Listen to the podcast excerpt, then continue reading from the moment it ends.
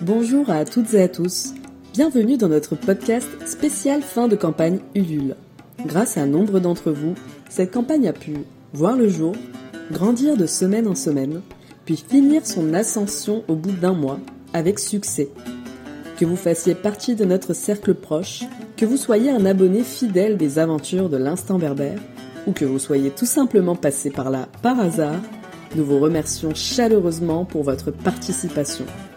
Au-delà d'une contribution, vous participez à soutenir un projet où le brassage culturel, la découverte de l'autre et le partage sont les valeurs qui animent et nourrissent l'instant berbère.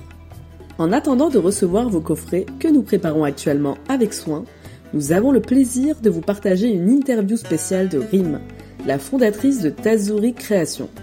Sans plus attendre, découvrez le parcours et les inspirations qui ont guidé Rim vers la création de Tazuri, une marque aux mille et un motifs qui nous fait voyager au cœur de la symbolique des tatouages berbères.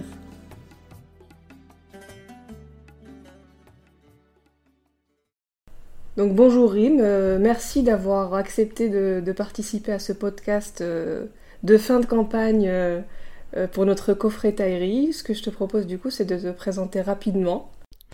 Bah bonjour les filles, donc moi c'est Rim, je suis la fondatrice et la créatrice de Tazuri Création. Et je me trouve à l'atelier, enfin l'atelier qui est une pièce de mon appartement, mais, mais l'atelier. Et géographiquement parlant?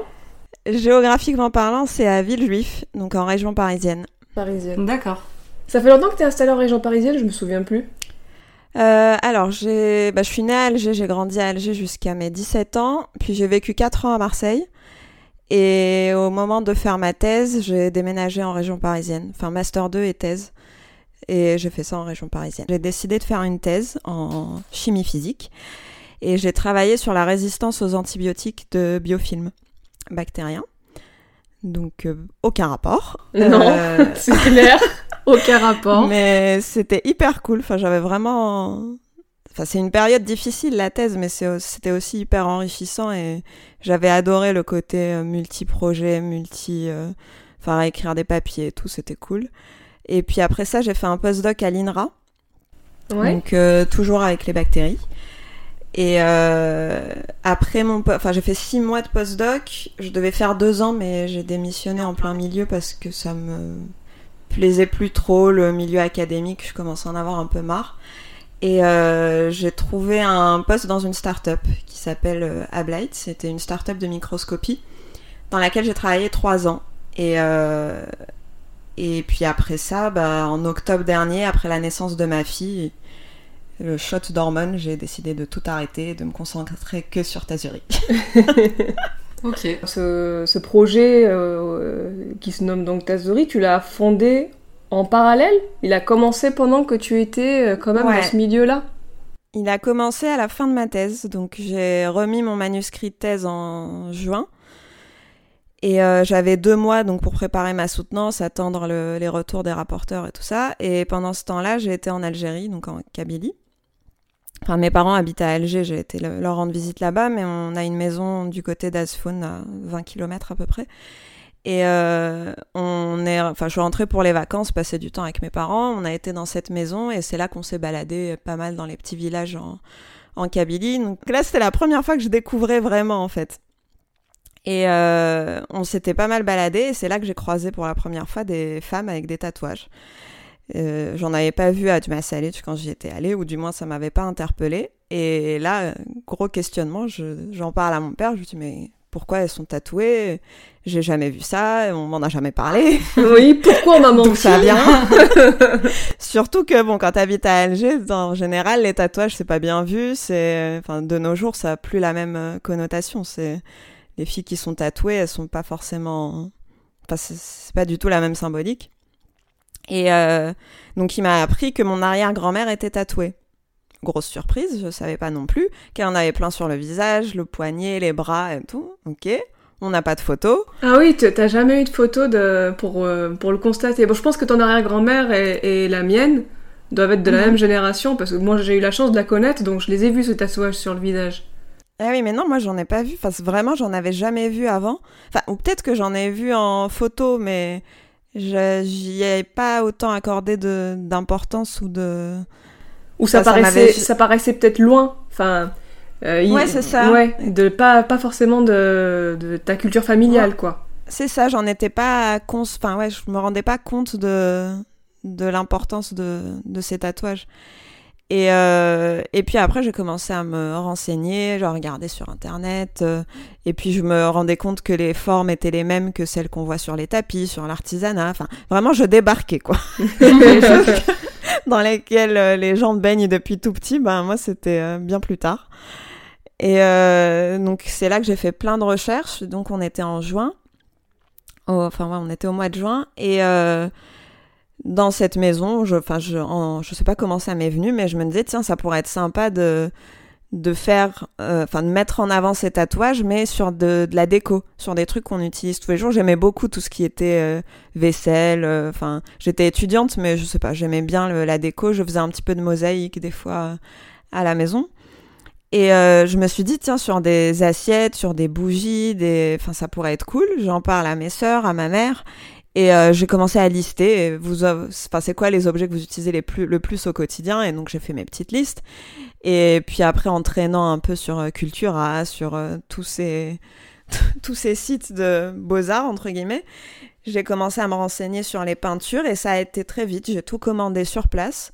Et dès que je suis rentrée en France, j'ai commencé à, peindre. Bon, au début, je faisais un peu n'importe quoi. Enfin, j'utilisais pas les bonnes peintures pour les bons matériaux. Enfin, les tests que j'avais fait, les tout premiers, c'était quand même un peu foireux. Une fois passé au lave-vaisselle, c'est comme si j'avais rien fait du tout. Forcément, quand t'as pas de formation et que tu fais ça sur le tas. Donc voilà, ça avait commencé comme ça. Et euh, à ce moment, donc j'ai découvert Etsy euh, par hasard aussi, et je me suis dit ah bah ça, ça pourrait être cool. Si ça se trouve, ça, ça va plaire aux gens. Je, j'essaye de les poster. J'ouvre une page Instagram, une page Facebook, et puis on, on voit ce que ça donne, est-ce que ça intéresse les gens ou pas. Donc j'ai fait ça, c'était 15 euh, jours après, je crois. Donc là, on est en, quelle année? On est en 2017. Ok, donc 2017, c'est vraiment le, euh, l'origine, euh, la naissance mm. du projet. Quoi. Ouais, c'est ça. Mais après, tout s'est fait très vite parce que, bon, après, je suis... J'ai tendance à être un peu obsessionnelle quand j'ai une idée en tête, j'arrive pas à... Je sais pas lâcher prise, quoi. Il faut que il faut que j'aille au bout, sinon ça va pas. Et comme là, c'était, enfin, j'avais rendu mon manuscrit, j'avais entre guillemets plus rien à faire pour euh, pour la thèse. Je pense que c'était un peu aussi le, la panique de me retrouver sans sans rien du tout.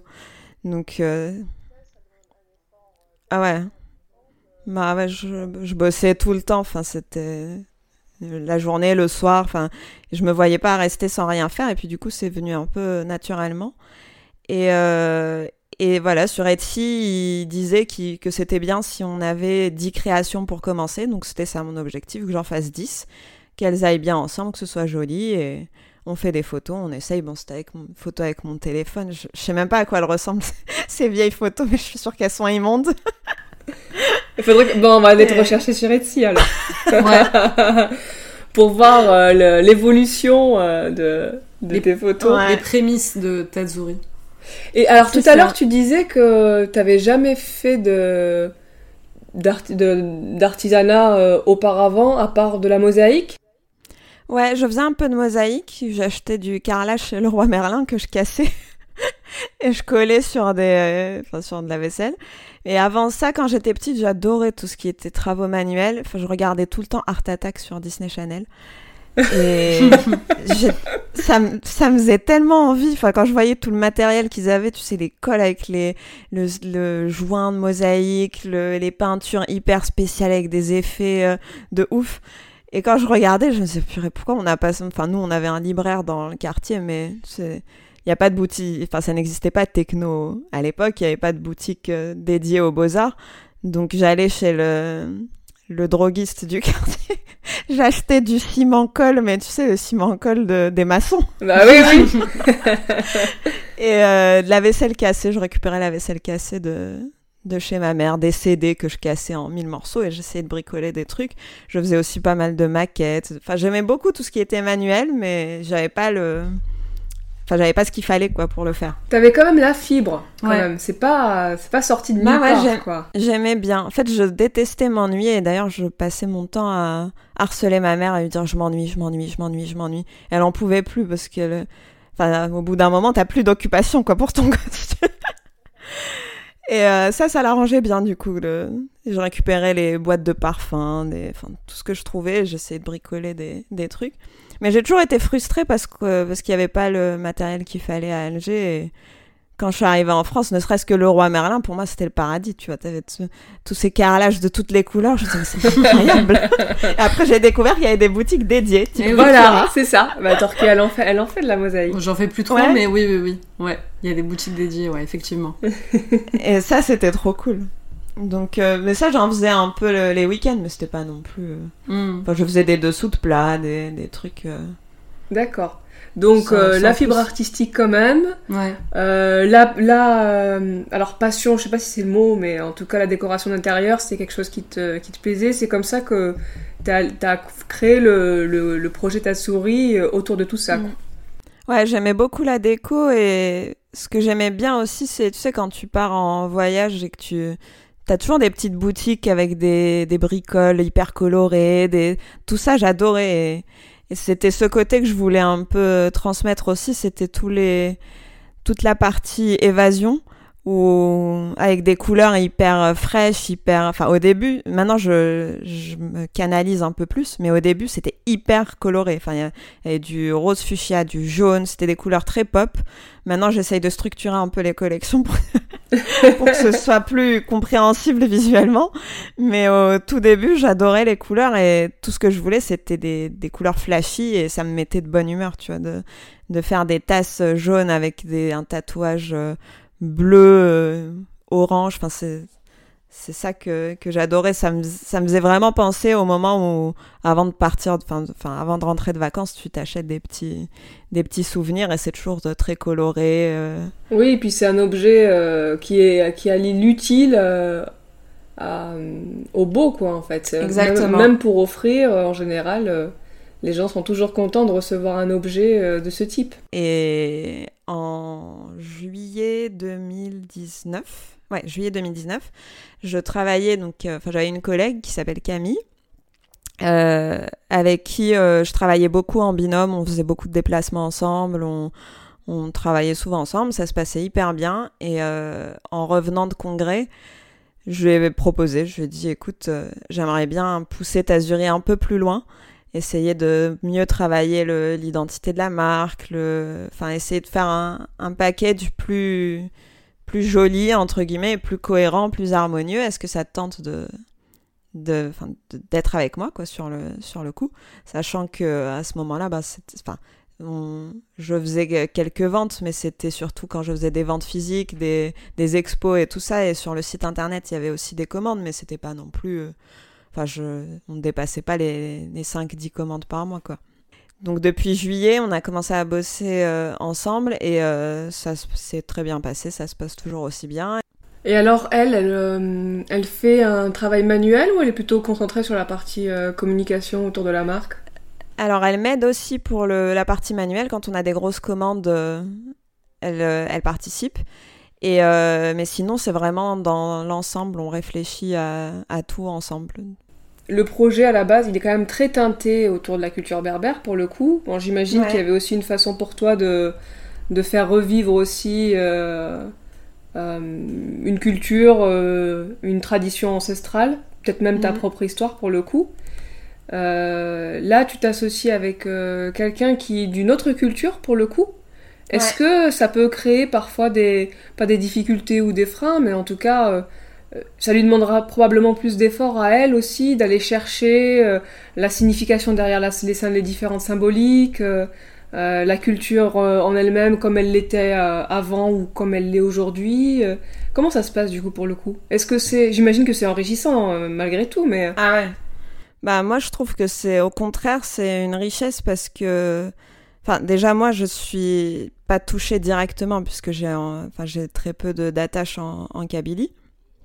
Et donc déjà moi je suis un, petit peu éloignée, mais le fait qu'elle le soit complètement, je trouve ça hyper euh, bien et constructif parce qu'elle a toujours un regard euh, extérieur et euh, enfin un regard neuf si tu veux sur sur ce qu'on fait, la façon dont on valorise le, la culture. Donc elle découvre à chaque enfin à chaque à chaque collection, elle découvre des, je sais pas, quand on, a fait une, la collection par exemple sur les auteurs, elle connaissait pas du tout Mouloud Mamri, Kateb Yassine, alors que c'est des, des autres, enfin, même si j'ai, j'ai pas autant d'attaches que, que mon mari, par exemple. Enfin, c'est des auteurs qu'on connaît depuis qu'on est tout petit, quoi.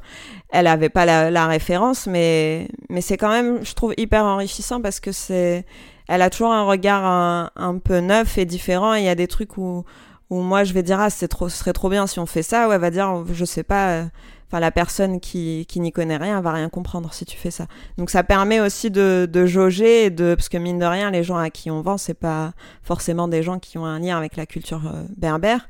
Et moi mon objectif c'est de enfin c'est de toucher les gens qui la connaissent et qui soient contents de voir un une nouvelle façon de mettre en avant cette culture, mais c'est aussi de faire découvrir à des gens qui la connaissent pas du tout et qui ont peut-être une autre image ou qui ou qui ont l'impression que la seule, enfin la culture berbère, ça se limite au tapis marocain avec euh, blanc avec des zigzags euh, noirs et ils sont très jolis ces tapis, oui, mais c'est mais il n'y a pas que ça. Il n'y a pas que ça, oui. oui. Et euh, donc mon objectif c'est ça aussi et là-dessus ça aide beaucoup d'avoir quelqu'un qui est justement peut-être cette personne qui est qui est curieuse mais qui n'a pas de, de lien avec la culture. Et alors si on parlait un peu plus du coup de la symbolique autour de, de tes créations, donc tu t'inspires principalement du tatouage euh, féminin. Bon, de toute façon, le tatouage euh, dans la culture amazir, c'est principalement féminin, voire même uniquement féminin pour le coup. Bah, il y a quelques hommes qui se font tatouer. Enfin, j'ai vu des photos d'hommes tatoués. Euh, au niveau des poignets surtout, mais euh, je connais pas. Dans la Traditionnellement, tu veux dire ou parce qu'aujourd'hui, quand même, le tatouage, euh, les motifs amazir pour le tatouage mm. sont de plus en plus utilisés par des personnes de notre génération, pour le coup. Et mm. je vois même de plus en plus d'hommes effectivement qui ont les bras tatoués, mais c'est, disons que c'est une façon de euh, moderniser un petit peu cette, cette pratique, mais mhm. j'ai jamais vu euh, d'hommes tatoués avec un tatouage traditionnel euh, ancien. Si, j'en ai, vu dans un village. C'était les oncles d'une fille qui a, qui a posté ça sur Instagram et qui avait les bras, tu sais, le poignet, tout ça qui était tatoué. C'était la première fois que je ça alors. Ça. Et en fait, il se... Et d'ailleurs, j'ai un de mes posts sur Instagram sur pourquoi les femmes berbères se tatouaient, quelqu'un qui a commenté hier, je crois, en disant que c'était pas réservé uniquement aux femmes et que les hommes aussi euh, se faisaient tatouer, mais c'était moins connu. Enfin, le tatouage, ça a été longtemps transmis à l'oral principalement. En tout cas, moi, dans ma région, enfin dans notre région, parce qu'on est issus de la même région, euh, mon arrière-grand-mère était tatouée, les femmes de sa génération aussi, mais ma grand-mère, sa fille, ne s'est pas tatouée. Ah ouais? Ça s'est arrêté à ce moment-là, en fait. Euh, donc, euh, tu vois, elle est née en 1912, 1911. Euh, mon autre grand-mère est née en 1930. Bah, autour de cette période-là, le tatouage commençait déjà à être perçu comme quelque chose de négatif, quoi. Ouais. Donc ça s'est arrêté au niveau de la génération de ma grand-mère. Et effectivement, de mémoire, les femmes du village de Tagmoutazouz, dont je suis issue, ou de Tizibel, dont est issue ma maman et le papa de Torquia, euh, les... on voit bien, le, on voit bien le, la rupture euh, au niveau des générations quoi, entre les femmes. Ouais. Bah ouais, ouais c'est peut-être aussi que dans les oreilles, ça a perduré un peu plus longtemps. Je crois qu'en Tunisie, ça a duré plus longtemps, effectivement, et que les... c'est plus à l'échelle de nos grands-mères. Euh, mais ouais, effectivement, de, de, région en région, ça n'a pas dû s'arrêter au même moment. Ouais. Et alors, dans tes, dans tes créations, justement, puisqu'on parle de femmes, euh, est-ce que euh, ton objectif, c'est quand même d'accorder une place particulière à la femme au niveau de tes, de tes créations, ou c'est juste parce que le tatouage berbère, de manière générale, est plutôt alloué aux femmes aujourd'hui? Non, bah, j'essaye vraiment de, d'accorder une place importante parce que pour ceux qui connaissent la culture berbère, et enfin, que ce soit kabyle ou ailleurs, on sait tous la place de la femme qui est assez singulière. C'est-à-dire que je trouve qu'elle a une place hyper importante. D'ailleurs, il y a un des tatouages qui, euh, qui représente la mère. Et euh, dans, la dans la signification, c'est écrit euh, pilier de la, symbole de la mère, pilier de la famille. Et ça montre aussi l'importance, et on le sait aussi, quand tu vas dans un village, tu sais à quel point la femme la femme kabyle ou berbère a une, force, que ce soit dans ce qu'elle fait au, quotidien, dans les tâches qu'elle fait au quotidien, dans, dans ce qu'elle produit de ses mains, dans, dans la façon dont elle éduque ses enfants, dans les décisions. Enfin, c'est, elle joue quand même une place importante, que ce soit nos mamans, nos, nos grands-mères, et c'est ça aussi que j'aime bien transmettre à travers les collections, c'est que c'est l'image de cette femme forte qu'on connaît tous, qui a du caractère, qui se laisse pas faire, qui, enfin, on, le sait, les, ah bah femmes dans les villages, elles sont, elles savent se faire entendre, elles se font pas marcher sur les pieds, et, et elles mènent la maison à à la baguette. C'est pas parce qu'elles vont pas forcément dans les champs. Et encore, quand, tu, quand je discute avec mon mari, il a des souvenirs de sa grand-mère qui, qui labourait les champs sans aucun problème. Qui, ah oui, oui, nous, la nôtre, elle labourait les champs. Tisser des tapis. Euh, oui, oui. Enfin, euh, et... nous, notre côté, nos grand-mères, elles, elles, allaient au champ. Clairement. Bah ouais. Ah oui, oui, oui. Donc il y a, enfin, il y a un des articles sur le blog que j'ai écrit sur le, les tatouages qui représentent la force justement pour euh, transmettre euh, ça aussi, j'ai trouvé quelques écrits de, enfin des articles de recherche parce que ça aussi, heureusement, il y, en a quelques-uns qui euh, qui racontent comment étaient les femmes à l'époque, ce qu'elles faisaient. Et enfin, elles avaient des, des plannings de ministres, quoi, la journée. Elles n'étaient pas en train de, de, se rouler les pouces à la maison. C'est Enfin, les gens ont peut-être cette image de, tu sais, en Afrique du Nord, où les femmes, elles sont à la maison, les maris, ils travaillent, mais c'est pas du tout le cas. Et enfin, ce que j'essaye de faire aussi avec chaque collection, peut-être, enfin, de façon subtile, je sais pas non plus, euh, c'est pas ça la motivation de Tazuri, mais j'essaye quand même de, le montrer que la femme berbère, enfin, elle est, droite dans ses bottes et elle, elle sait ce qu'elle fait et elle a du caractère. Elle est pas, enfin, c'est pas une, une femme au foyer classique. Non, et on n'en connaît pas beaucoup des femmes au foyer qui vont dans les champs et qui tissent des et qui font à peu près tout. Ouais. Elles font le champ, ensuite elles remontent, elles tissent la laine, avant de, avant de la tisser, elles la préparent, euh, s'occupent des enfants. Et il y a aussi autre chose du potager. Ouais, voilà. Ça c'est encore un autre sujet de podcast, mais euh, le matriarcat dans la société euh, kabyle et algérienne de manière générale ou Afrique du Nord, c'est encore un autre sujet, quoi. Ouais, c'est clair. C'est pour ça. Enfin, moi, je dis dans les collections, j'essaye de centrer un petit peu sur la femme quand je peux, mais j'en fais pas non plus le l'essence même de, Tazuri. Mais l'idée, c'est enfin avec Tazuri, c'est surtout de faire vivre et revivre une tradition qui est en train de disparaître, enfin qui qui a même disparu. Les, les vieilles dans les villages, elles sont pas éternelles et malheureusement, elles s'en vont avec leur avec leur héritage et leur tatouage. Et donc l'idée c'est ça, c'est de pas oublier. Enfin, je me dis que quand même le tatouage berbère date de l'Antiquité. On est en 2021 et bon, il y a des gens qui se font tatouer et qui modernisent ces, ces symboles, mais les seules traces qu'on a, c'est quelques livres qui sont euh, quasi introuvables. Et euh, c'est dommage quoi de perdre ça alors que enfin alors que le tout en tout en sachant la symbolique qu'il y a derrière c'est pas juste un, un moyen, une décoration ou un ornement. Ou... Enfin, il y a vraiment une vraie symbolique derrière chaque tatouage. Les femmes ne se faisaient pas tatouer juste pour, euh, pour le fun. C'était aussi pour euh, parce que c'était lié à des étapes de leur vie, que c'est lié à des valeurs euh, importantes. Et parfois des souhaits. Elles, y plaçaient des souhaits aussi. C'est ça, des souhaits, un moyen de, de, se faire soigner aussi quand elles, elles étaient malades. Il y avait des Enfin, certaines se faisaient tatouer pour euh, aider à guérir. Et, euh, et c'est tout ça que je trouve euh, plein de sens, et surtout à une période où maintenant tout le monde est un peu en, de nouveau en quête de sens, en quête de, de, meilleure consommation, de mieux vivre, de vivre plus lentement. Enfin, c'est quelque chose qui revient, et je trouve ça dommage qu'on oublie cette, cette pratique. Ouais. Mais alors, as dû donc faire énormément de recherches autour de tout ça. Ouais. au tout début, quand j'avais commencé, j'avais fait la recherche basique sur Google euh, tatouage berbère. Donc, t'as tout plein de symboles, mais le livre, impossible de mettre la main dessus. Euh, les significations, ben, c'est toujours la mouche, le soleil, euh, le... enfin, les, les classiques. Et aller plus loin, c'était dur. Le livre de Lucienne Brousse, j'en avais entendu parler depuis le tout début, mais impossible de, de mettre la main dessus jusqu'à l'année dernière. Et enfin, c'est pareil avec euh, tous les livres que j'ai cherchés, j'ai l'impression d'avoir bataillé pour les trouver. et ils sont pas réédités. Et ça, c'est vraiment dommage. Et le, moi, ce que je rêverais de faire, c'est d'aller dans les villages et aller voir directement les femmes et leur demander, enfin, dessiner les tatouages, leur demander si elles se rappellent la signification et tout. C'est ce qu'a fait euh, Manel dans le, son reportage sur Arte et c'est génial le travail qu'elle a fait.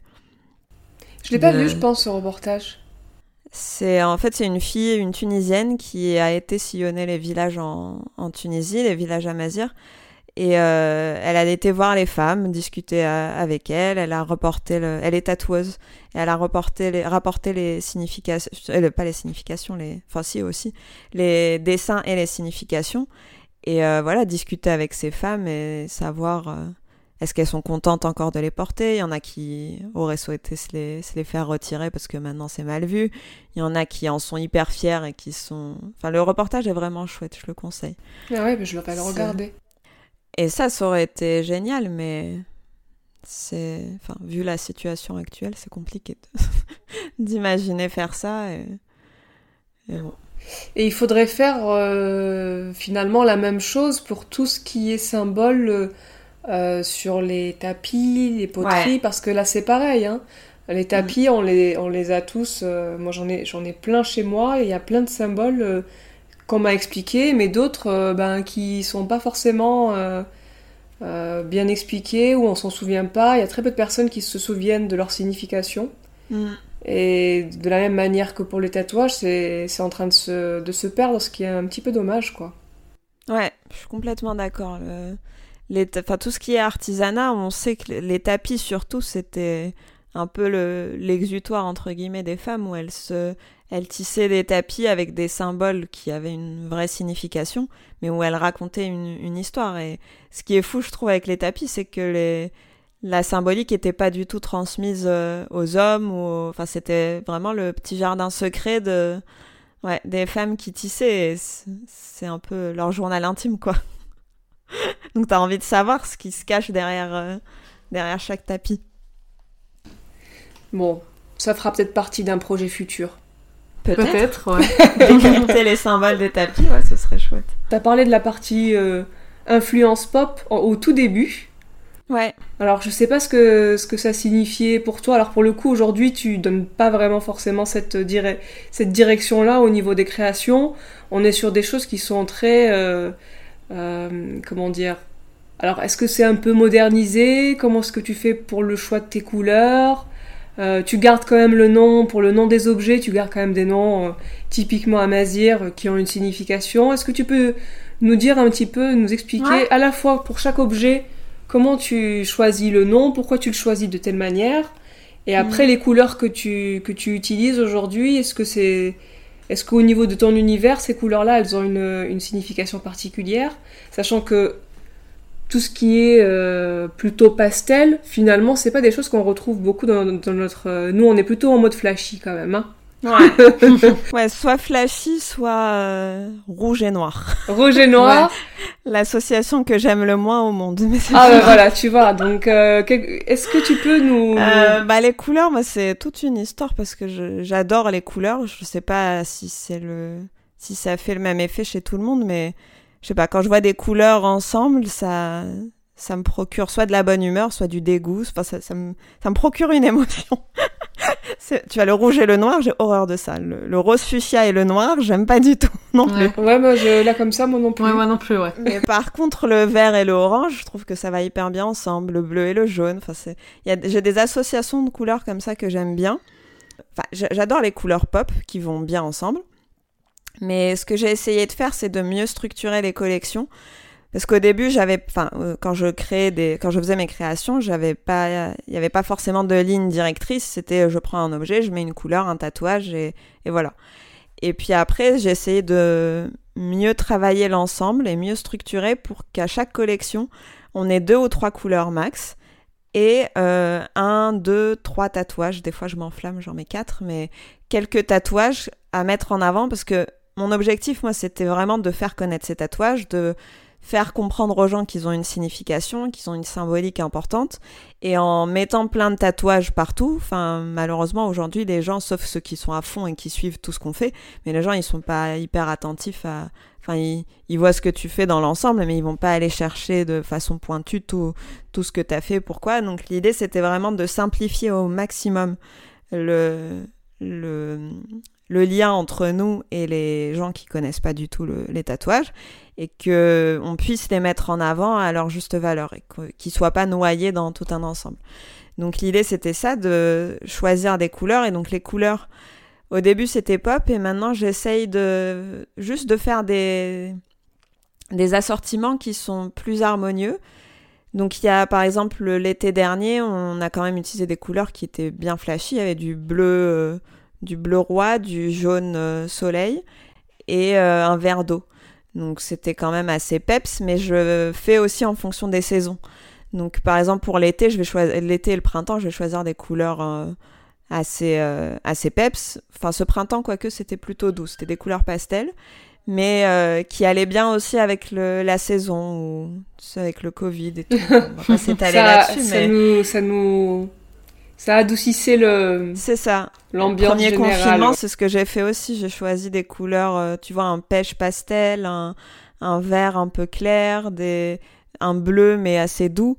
Et euh, enfin, vu le contexte et la période dans laquelle on était, je trouvais que ça faisait plus de sens que de mettre des couleurs hyper, euh, hyper, enfin du, du, rouge ou du, du orange bien pétant. Je trouvais que ça s'y prêtait plus. Donc je fais aussi en fonction du contexte et de, enfin, de comment j'ai enfin, du mood du moment, si tu veux. Hmm.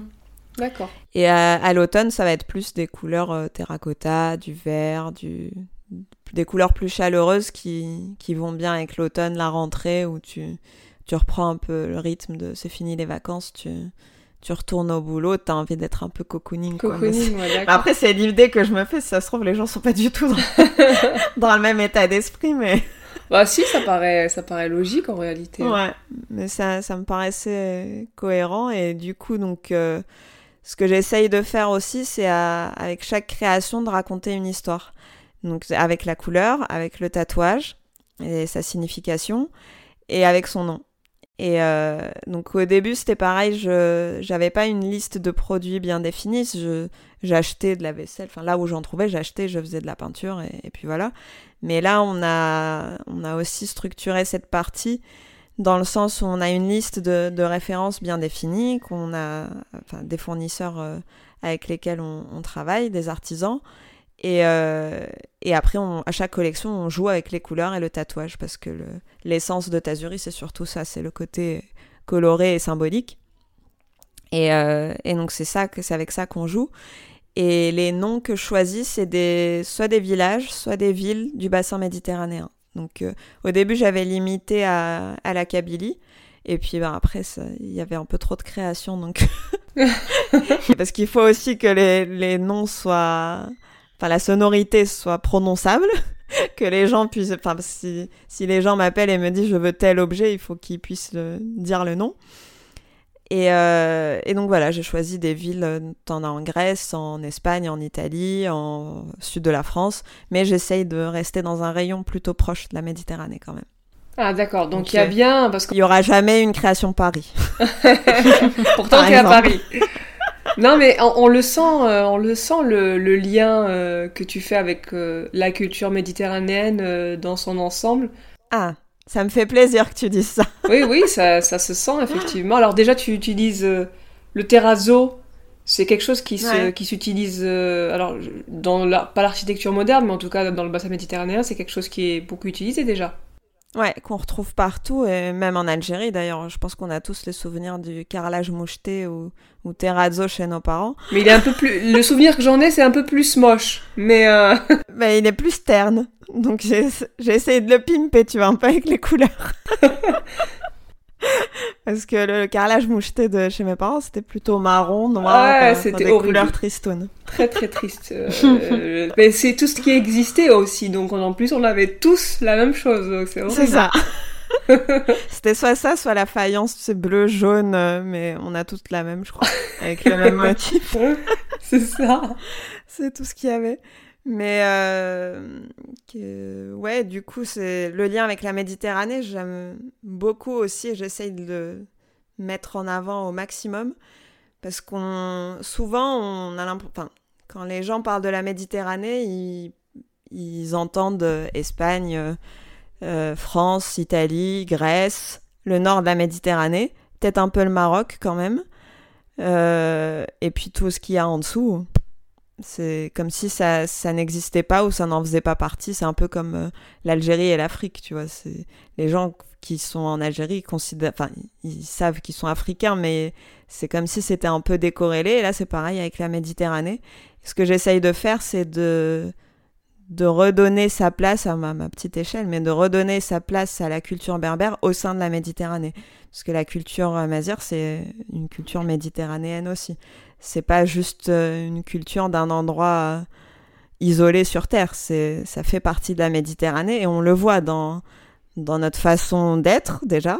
On se ressemble beaucoup Oui. avec les Italiens, les Espagnols. On a tous euh, le fameux sang chaud. Voilà, j'allais dire au niveau du sang euh, qui C'est ça.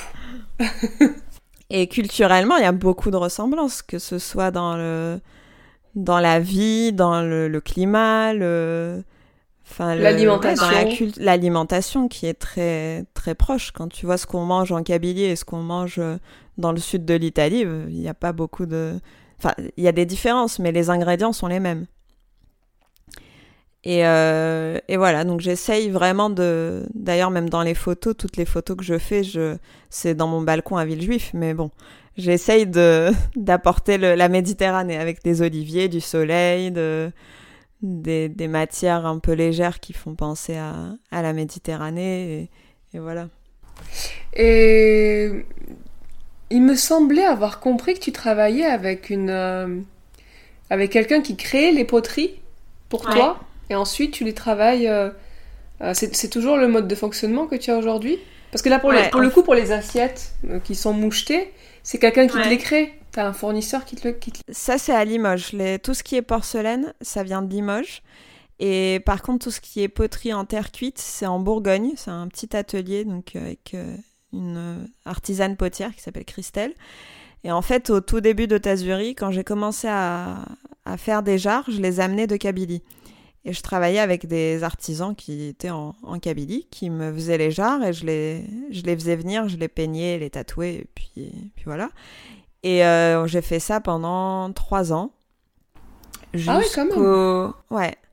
Jusqu'au premier confinement, où les frontières ont fermé, plus possible de d'amener quoi que ce soit. Et les jarres, c'est un peu mes, mes pièces préférées de, de tout.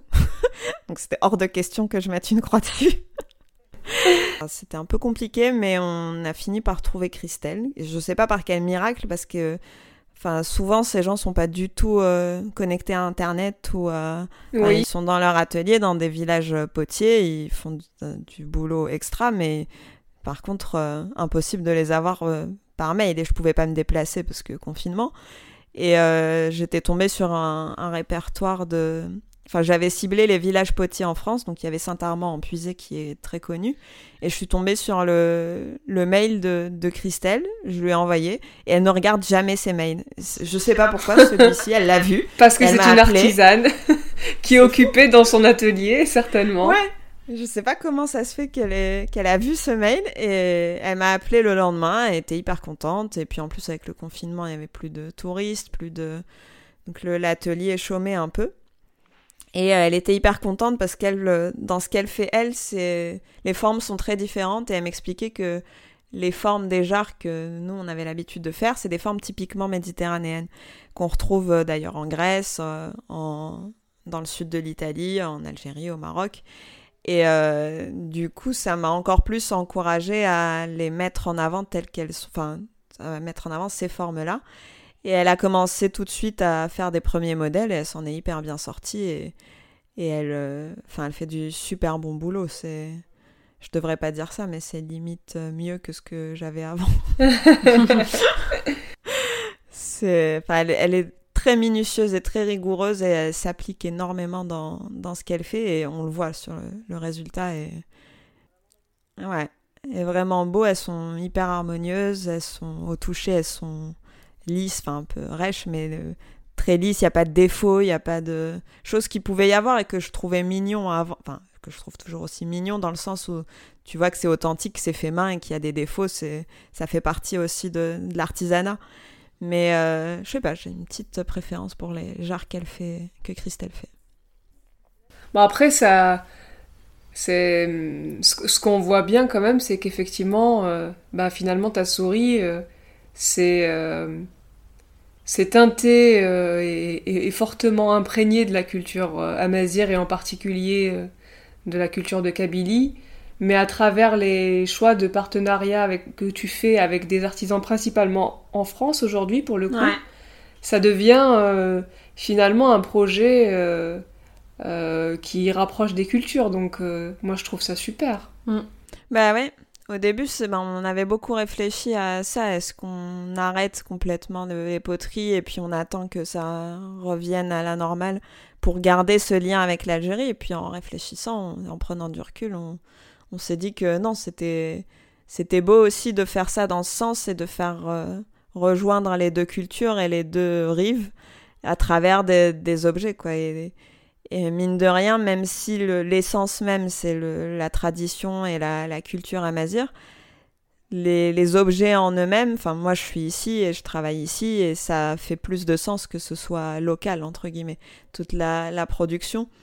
Donc, euh, et logistiquement, ça, ça, aide beaucoup que tout soit ici. C'est quand même beaucoup plus simple que, que quand on les faisait venir.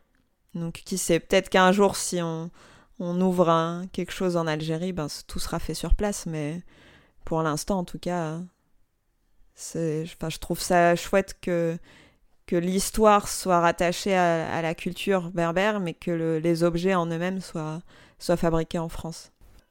D'accord. Et après, au niveau des matières, est-ce que tu as une matière euh, de prédilection pour le coup que tu travailles?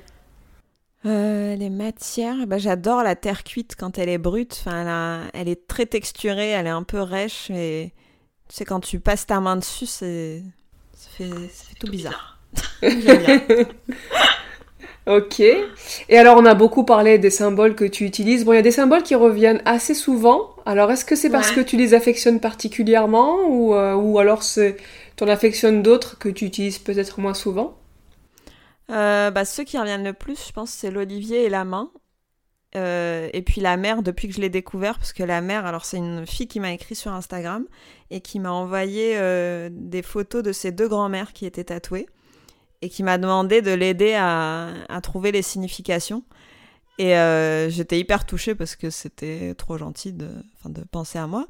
Et euh, elle portait sur le menton le fameux trait avec les petits points que tout le monde utilise maintenant quand tu te fais un trait d'eyeliner pour euh, et que tu enfiles une robe kabyle, tu fais un trait et des petits points. Et, et en fait, c'était le symbole. J'avais eu un peu de mal à trouver, mais je l'ai trouvé dans le livre de Lucienne Brousse, justement. Et c'est le tronc du palmier. Et c'est symbole de la mère, pilier de la famille. Et donc, bon, naturellement, quand tu viens d'accoucher et que euh, tu commences la vie de maman, ça te touche. Mais en plus, ce, ce que j'ai, enfin, ce que j'ai cru comprendre, elle m'expliquait que elle avait quatre, enfin, ça se voyait sur la photo, elle avait quatre points d'un côté, deux points, puis un vide et un, un troisième. Et justement, elle me disait, est-ce que tu penses que c'est fait exprès ou est-ce que son tatouage est bâclé, il n'est pas fini? Et en faisant, enfin, en faisant un peu des recherches, j'ai cru comprendre que chaque point était lié à la naissance d'un enfant. Donc à chaque fois qu'un bébé naît, on te rajoute un point. Et donc je lui demande combien sa mère euh, sa grand-mère a d'enfants. Et elle me dit euh, 7, mais elle en a perdu un à la naissance. Et en fait, ça faisait 4 et 2, puis un vide, celui qu'elle a perdu, et 3. J'ai trouvé ça mais, incroyable. Et euh, c'était fou. Du coup, j'étais dégoûtée de voir toutes ces filles, enfin toutes ces photos de filles avec ce trait et ces points mal fichus. Ça m'a. oui, et puis en plus, euh, c'est utilisé un peu. Euh, à tort et à travers, juste valeur, ça, à tort et à travers, exactement. Donc lui, je l'aime beaucoup, mais il est tout nouveau, donc je l'ai rajouté dans la collection parce que j'avais vraiment, ça m'a marqué. Et le l'olivier, je l'aime beaucoup. Il est symbole de force tranquille et bienfaisante parce que je trouve qu'on en a tous besoin d'une force tranquille et bienfaisante dans le dans notre entourage. Et euh, donc ça fait sens. Et puis la main, je l'adore aussi parce que on connaît tous la Khamsa, la, la main de Fatma, qui est pareil utilisée à tort et à travers maintenant, qu'on voit partout, qui est un peu désinguée par des strass et, et tout plein de trucs. Et par contre, la main berbère, c'était la première fois que je, que je la voyais. Je savais pas du tout que, qu'il y avait une main berbère et elle est symbole de pouvoir, protection et force. Et elle est beaucoup plus belle quand même, il faut, faut pas se mentir. que la main de Fatma. Ouais. Après, Donc- c'est un symbole euh, assez universel, là, quand même, euh, la main. Enfin, universel, Ouais. je sais pas, mais en tout cas, ça, ça c'est quelque chose qu'on qu'on retrouve euh, dans Ouais, dans plein de cultures. Ouais, c'est plutôt Mm. commun. ouais. Bon, je pense que je pense qu'on a, on a fait le tour. C'était super intéressant, hein, tout ce que tu nous as raconté. Oui, Je te remercie en tout cas du temps que tu nous as accordé, merci beaucoup. ouais. Avec plaisir, c'était super cool. de toutes ces, ces infos sur ton parcours, sur euh, la façon dont tu, tu, tu utilises la symbolique amazir. euh, C'est c'est magnifique. Et puis en plus, moi, je, je suis ravie d'avoir des de voir des artistes artisans parce que tu es quand même une artiste artisane, hein, même si tu ne veux pas l'admettre. Oui, je confirme. qui véhicule cette culture-là et qui la fait connaître à des, à des gens qui ne sont pas des non-initiés, on, on va, Ouais. on va les appeler comme ça. Donc Mhm. c'est bien, je, je suis ravie. C'est super cool. Merci. Merci à Rim de nous avoir partagé son parcours et ses inspirations, qui nous connectent un peu plus à la symbolique de son art. Au départ spécialiste de la chimie thérapeutique, elle transmute au fil du temps son savoir-faire vers l'art des symboles et des couleurs. Ces couleurs qui réchauffent le cœur et qui animent au quotidien notre intérieur. Un peu comme un art thérapeutique, n'est-ce pas? Et une nouvelle fois, merci à vous d'avoir contribué à la conception de Tahiri, notre coffret rituel de beauté berbère. Un merci particulier également à Salima, Fatih, Jocelyn, Coralie et Mourad pour leur contribution spéciale. Retrouvez-nous prochainement dans notre série de podcasts autour des rituels de beauté berbère.